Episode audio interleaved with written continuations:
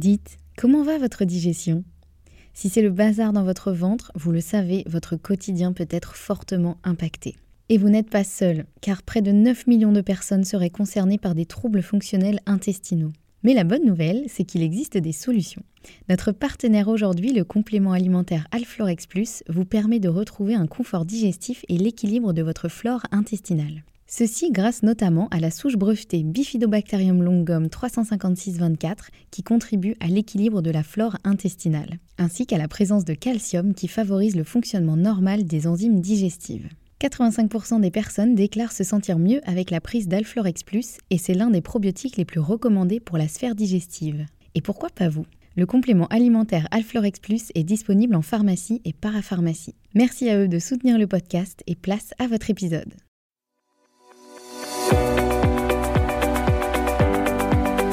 Bonjour et bienvenue dans le podcast Bien dans mon ventre. Je suis Anne-Sophie Pasquet, je suis naturopathe et formée à la micronutrition et absolument passionnée de santé naturelle. Il y a quelques années, j'avais une digestion très compliquée et j'avais constamment mal au ventre. C'est à ce moment-là que j'ai commencé à m'intéresser à la santé naturelle et à modifier mon alimentation et mon hygiène de vie et ça a complètement transformé ma digestion et ma vie au global. J'ai alors décidé de me spécialiser dans le domaine du digestif, de l'alimentation et du microbiote pour pouvoir aider les autres à retrouver un ventre serein. Et je forme aujourd'hui également les naturopathes, nutritionnistes et autres professionnels de santé à la prise en charge des troubles digestifs. Aujourd'hui dans ce podcast, je te partage mes meilleurs conseils pour que tu puisses toi aussi te sentir au top, en pleine santé et te sentir bien dans ton ventre et dans ta vie. Maintenant c'est parti pour l'épisode du jour, bonne écoute Bonjour et bienvenue dans ce nouvel épisode. Aujourd'hui, on démarre l'épisode numéro 80 déjà. Le temps file, ma pauvre dame. Et on va parler aujourd'hui de l'intérêt de faire des tests pour évaluer une dysbiose. Je voulais vous faire cet épisode suite à mon épisode de la semaine dernière sur le syndrome de l'intestin irritable et sur le fait que beaucoup de choses effectivement se cachent derrière ce fameux syndrome de l'intestin irritable. Et je voulais aujourd'hui revenir sur l'importance des tests pour y voir plus clair sur ce qui se cache réellement derrière un trouble digestif.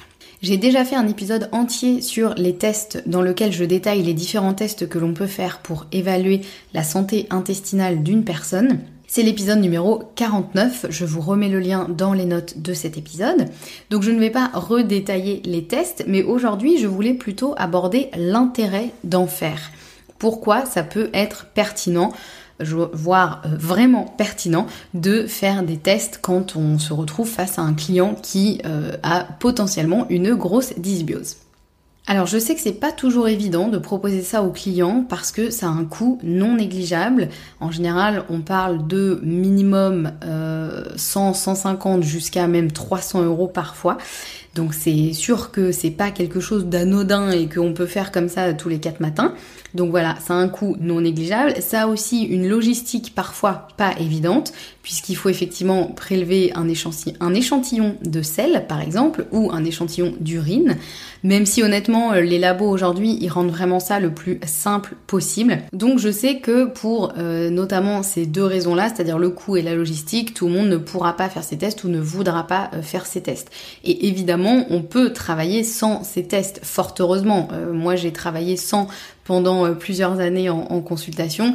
les naturopathes qui existent depuis toujours ont toujours travaillé sans les tests, mais j'avoue que c'est quand même aujourd'hui un vrai plus dans mon accompagnement avec mes clients parce qu'on travaille quand même beaucoup beaucoup mieux avec des tests euh, qui nous permettent vraiment d'avoir des réponses sur l'état intestinal de la personne, l'état de son microbiote et encore il y a plein d'autres tests que l'on peut faire qui sont pas forcément sur l'état euh, intestinal.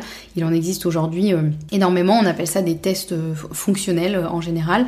C'est hyper intéressant, moi je trouve ça vraiment absolument fascinant. Mais aujourd'hui on va vraiment se concentrer sur les tests que l'on peut faire donc au niveau digestif mais vraiment sur leur intérêt et donc pourquoi on peut euh, vraiment mieux travailler avec ces tests et surtout comment?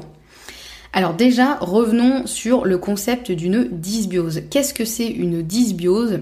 C'est un déséquilibre dans le microbiote. Jusque-là, on est tous d'accord, ok. Sauf que, au-delà du simple fait de dire qu'il y a un déséquilibre, il peut y avoir plusieurs cas de figure.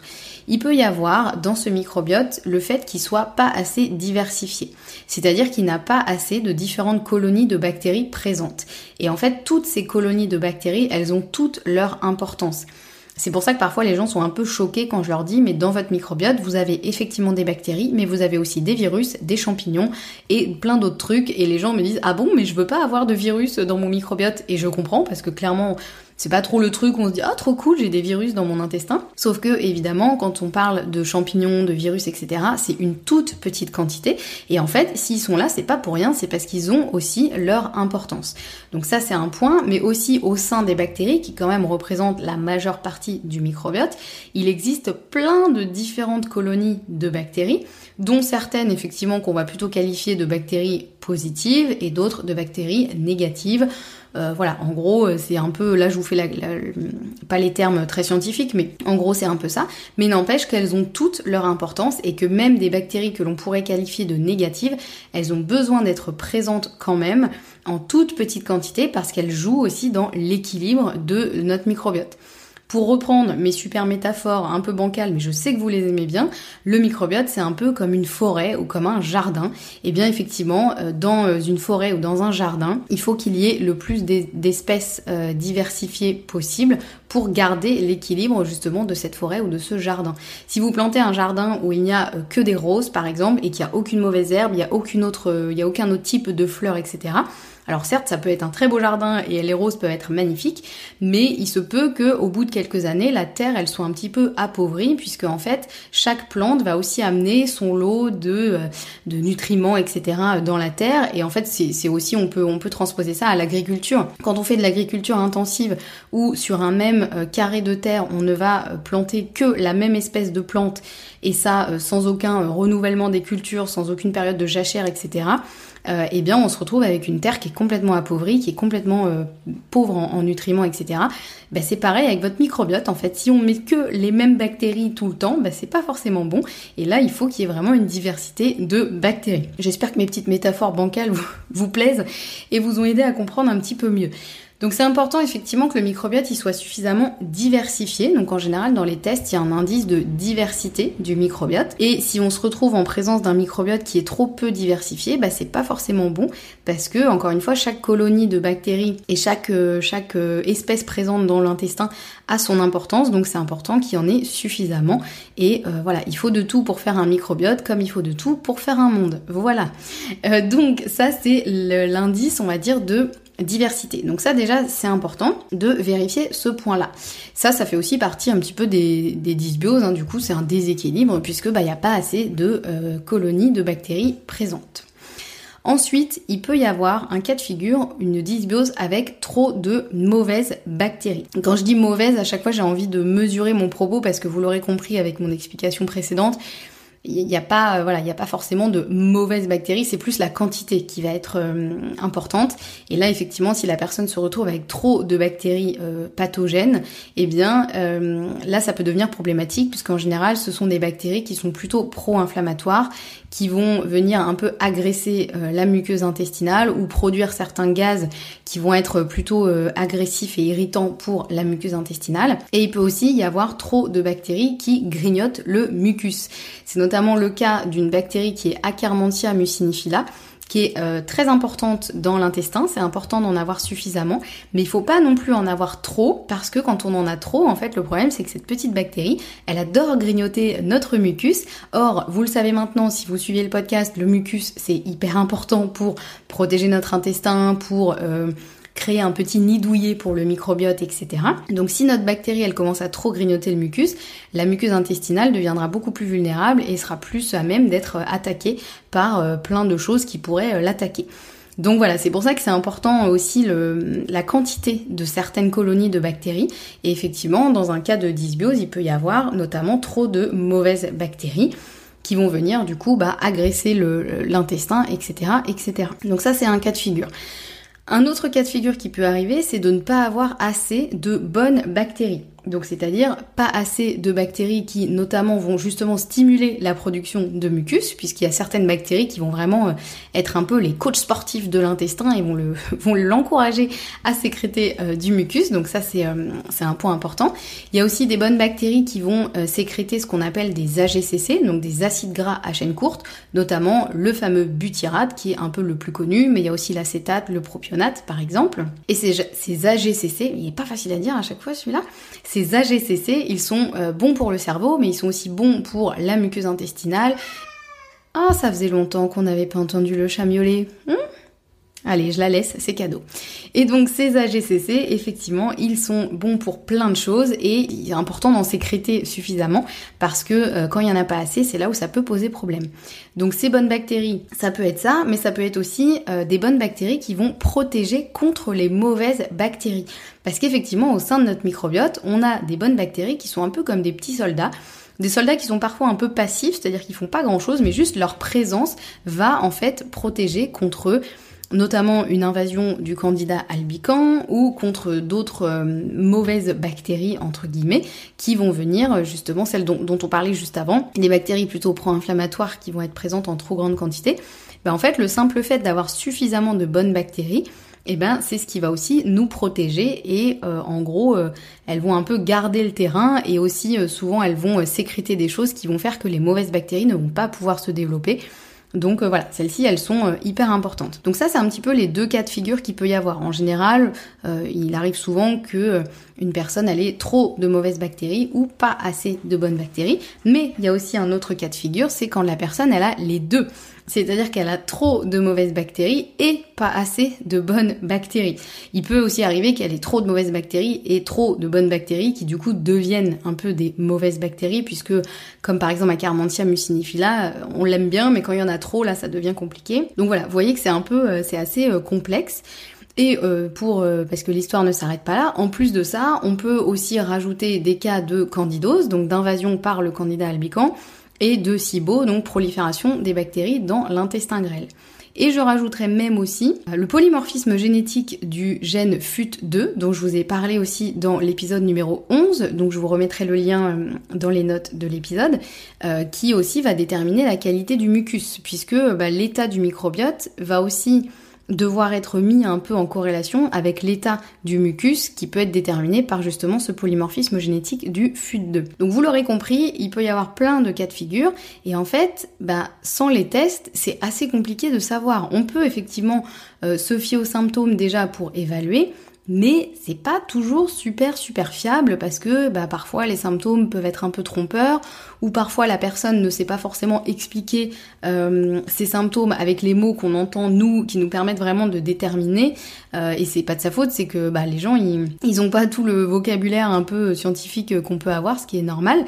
Euh, donc c'est aussi à nous de les guider et de vraiment poser les bonnes questions. Mais déjà ça il faut savoir quelles questions poser pour essayer de euh, déterminer euh, un peu tout ça. Mais voilà, vous voyez que c'est quand même hyper complexe et derrière simplement ce, terme dysbiose, il peut se cacher énormément de choses. Et surtout, ce qui est important, c'est que selon la situation, la stratégie ne sera pas la même du tout. Parce que, par exemple, donner un probiotique à une personne qui a déjà assez de bonnes bactéries, mais juste trop de mauvaises bactéries, bah ça servira pas à grand chose et ça peut même mettre encore plus le bazar dans tout ça. Puisque si la personne a trop de mauvaises bactéries, mais juste elle a assez de bonnes bactéries, mais en fait il y a juste trop de mauvaises bactéries qui se sont développées, bah, il faudra d'abord diminuer les mauvaises bactéries pour faire un peu plus de place. Et ensuite, effectivement, recoloniser avec des bonnes bactéries. Mais si on donne juste un probiotique sur quelqu'un qui a déjà euh, un gros déséquilibre ou, euh, ou qui n'en a pas forcément besoin dans un premier temps, ça peut euh, bah, soit ne rien faire, soit être compliqué. Et encore pire sur un cas de SIBO où là le, probiotique il aura probablement un effet explosif. Donc c'est aussi pour ça qu'il y a des personnes qui disent ben moi je comprends pas, je prends un probiotique, euh, j'ai le ventre qui ballonne encore plus, mes symptômes c'est encore pire qu'avant, donc euh, je comprends pas, ça marche pas sur moi, etc..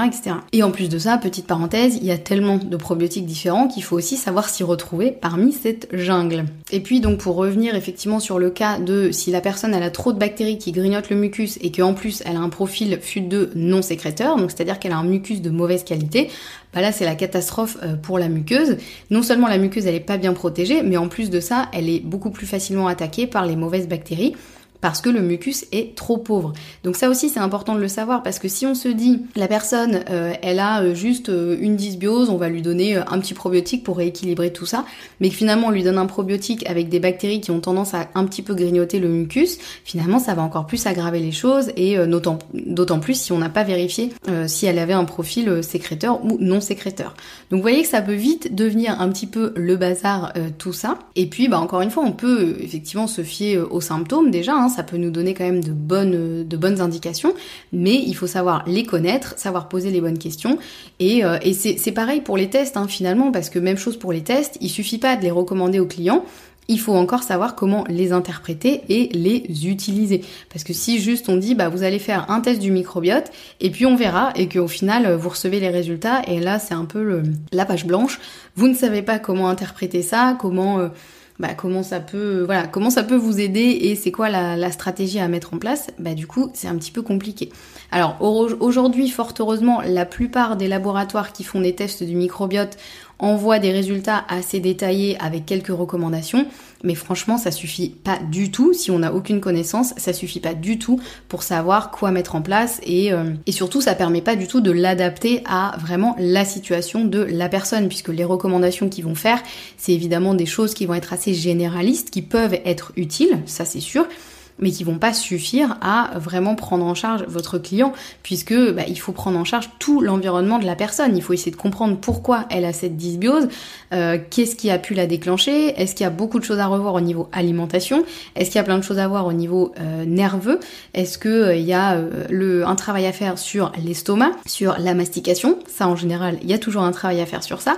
Bref, il y a plein de choses à faire et il faut savoir du coup à la fois être capable d'interpréter les tests, de savoir comment les utiliser concrètement et aussi évidemment bien connaître les troubles digestifs pour euh, pouvoir ensuite euh, bah, faire des connexions, faire des liens et voir aussi quand il y a plusieurs troubles digestifs en même temps, ce qui arrive quand même assez souvent, bah, on essaie de réfléchir à quoi on, sur quoi on travaille en premier, qu'est-ce qui du coup va pouvoir avoir un effet domino positif sur les autres et donc nous aider à résoudre naturellement d'autres troubles digestifs, alors que si jamais on commence par un autre truc finalement ça va en fait ça va juste pas résoudre le premier qui était finalement la cause de la cause.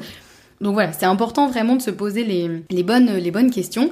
Et c'est justement évidemment ce que j'ai condensé dans la formation Naturo Digest où j'ai vraiment euh, fait le travail pour vous de condenser toutes mes connaissances sur les troubles digestifs, toutes ces problématiques, ces questionnements qu'il faut avoir, les réflexes, euh, bien connaître les causes, les conséquences, les prises en charge, etc., etc. Dans la formation, on détaille bien donc chaque trouble digestif, les symptômes qui les caractérisent, les points de vigilance aussi pour ne pas confondre les différents troubles entre eux, ça c'est important, les questions à poser évidemment, ce qui permet de bien dire, différencier par exemple un SIBO d'une dysbiose plutôt inflammatoire par exemple.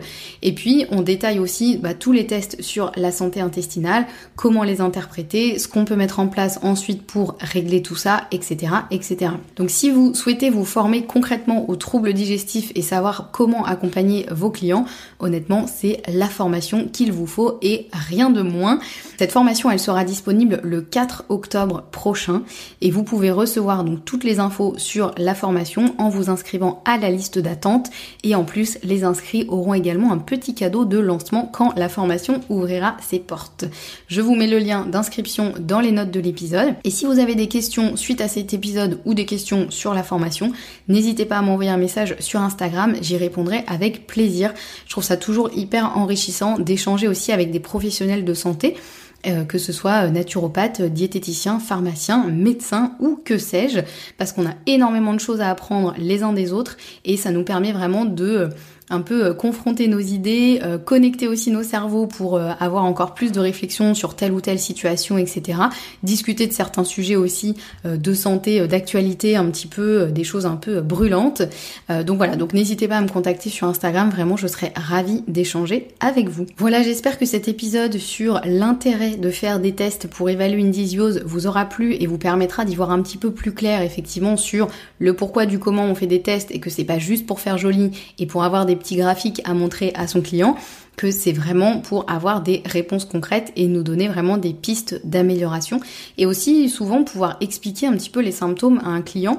Et ça souvent ça les rassure de dire en fait c'est vous voyez c'est vraiment pas dans votre tête. Si vous avez tel symptôme c'est potentiellement parce que il y a ça dans votre microbiote. Euh, on n'est pas là pour euh, faire des affirmations absolument euh, sûres à 100% puisque bah, comme pour tout il y a une part de on n'est jamais sûr de rien. Mais en tout cas ça permet quand même de faire des connexions et d'envisager pour la personne des pistes et, en général les, clients aiment bien quand on arrive à, leur expliquer concrètement pourquoi ils ont tel symptôme, il y a vraiment une espèce de soulagement sur leur visage de dire ah, mais en fait je suis pas fou, c'est pas dans ma tête en fait, il y a vraiment des réponses. Et ça je trouve que ça n'a pas de prix parce qu'on se retrouve parfois vraiment seul quand on a des symptômes et que bah, la plupart des personnes nous disent mais en fait vous n'avez rien, c'est dans votre tête donc euh, je ne peux rien pour vous. Donc euh, voilà, c'est aussi une des grandes raisons pour lesquelles euh, moi j'ai je me suis spécialisée sur ça et j'ai créé cette formation pour que de plus en plus aussi de professionnels de santé puissent accompagner au mieux les troubles digestif de type syndrome de l'intestin irritable, dans lequel la plupart des clients se retrouvent un petit peu seuls au monde. Voilà, écoutez, on se retrouve la semaine prochaine avec un nouvel épisode. En attendant, prenez bien soin de vous et prenez soin de votre intestin.